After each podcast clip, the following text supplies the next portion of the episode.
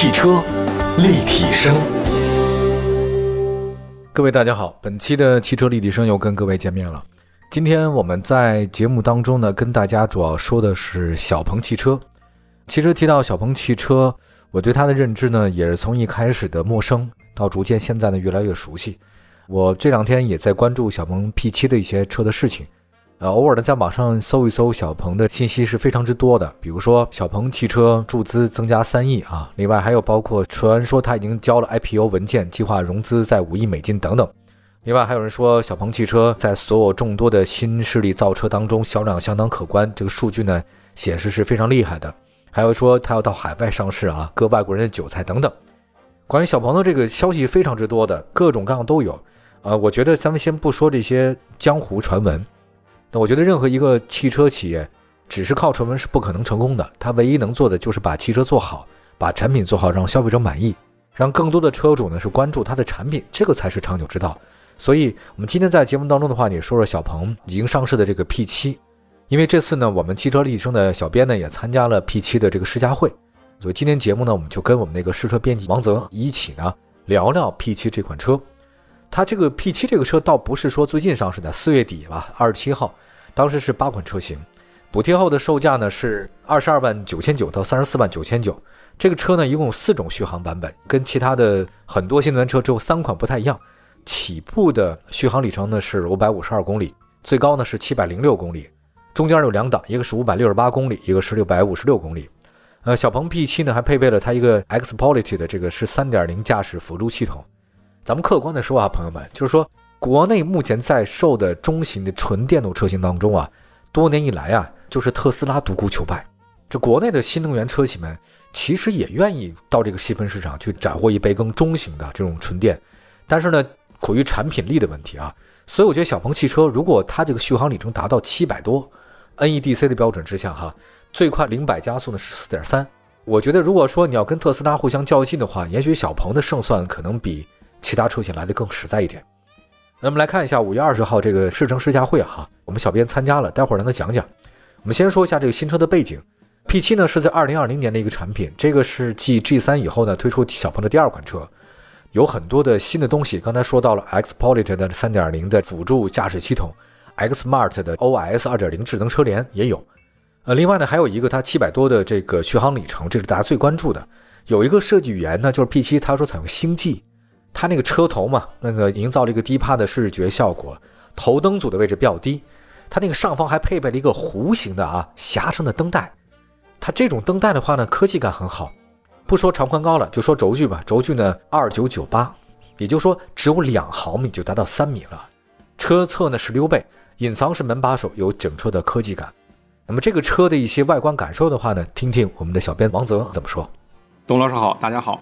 呃，实话讲啊，如今国产车对于设计这一项还是非常重视的。那么，作为一台三十万级的纯电中型轿跑呢，我们能看到 P7 多多少少借鉴了特斯拉 Model 3上的一些设计元素。整体外观呢，可以打一个高分。星际式的前脸呢，采用的是一个分体式灯组的设计，并且还支持多种灯语组合，能让人和车之间呢拥有一个不错的交流感。再配合上比较低趴的车头姿态呢，视觉效果上还是非常前卫的。那么简约而不简单，可以说是 P7 车侧设计的一个亮点了。隐藏式的门把手呢，能够有效降低风阻，而且也让车身造型更为简约。像是急速下降的地柱线条以及十九寸的熏黑轮圈呢，也比较符合它纯电轿跑的产品定位。车尾的部分加入了一个压尾的设计，所以增添了几分运动气息。前大灯相呼应的贯穿式分体尾灯呢，一方面保证了整车设计上的一体感，另一方面呢，也将科幻前卫的元素发挥得淋漓尽致。对于我们时下的年轻消费者来说啊，更有吸引力。感谢我们的王泽介绍了一下这个车的一些外观的感受。汽车呢，外观是非常重要的。我们再来看这个小鹏 P7 的产品力哈，它是后驱长续航七百多嘛，超长续航版的车型在后桥搭载了一个最大功率一百九十六 kW、峰值扭矩三百九十的永磁同步电机。四驱高性能版的后面它是前后桥各有一台永磁电机，所以它的峰值扭矩我达到六百五十五。关于这部分的话呢，我们也在说说操控。P7 采用是前双叉臂和后多连杆，搭载的是主动连续减震控制系统 CDC，那提升了车辆的稳定性。那车身的轻量化做得不错，它在悬架部分的话用了一些铝合金的材质。P7 的底盘它实际上是比较舒服的啊，所以呢，它不追求什么特别的驾驶乐趣。当然，我觉得在目前城市路况当中，你追求特别驾驶乐趣就是死路一条嘛。但是它悬架呢，听那个小编告诉我说，不能算太软，它有足够的支撑，就是太软也不行啊，你这个昏昏欲睡也不好。高速性能比较满意，另外较低的车身再加上底部的电池包的重量，所以有种能稳定的感觉啊。关于这款车的动力测试啊，还有包括一些试乘试驾中的麋鹿测验，还有弯道测试，来听听我们小编是怎么来说的。那在本次试驾活动中呢，小鹏为我们准备的是一台四驱高性能版车型。这辆车的前后桥分别配备了一台永磁同步电机，最大功率可以达到四百三十马力，峰值扭矩更是恐怖，可以达到六百五十五牛米。最令我印象深刻的当属 P7 的零百加速能力。由于 P7 的电驱系统反应是非常迅速的。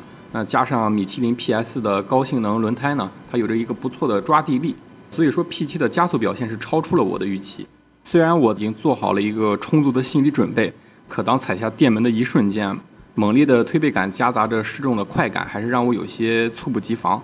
那头顶的汗珠也是不由自主的冒了出来，就像游乐场里的激流勇进，虽然心慌，但它的刺激才是最吸引人的。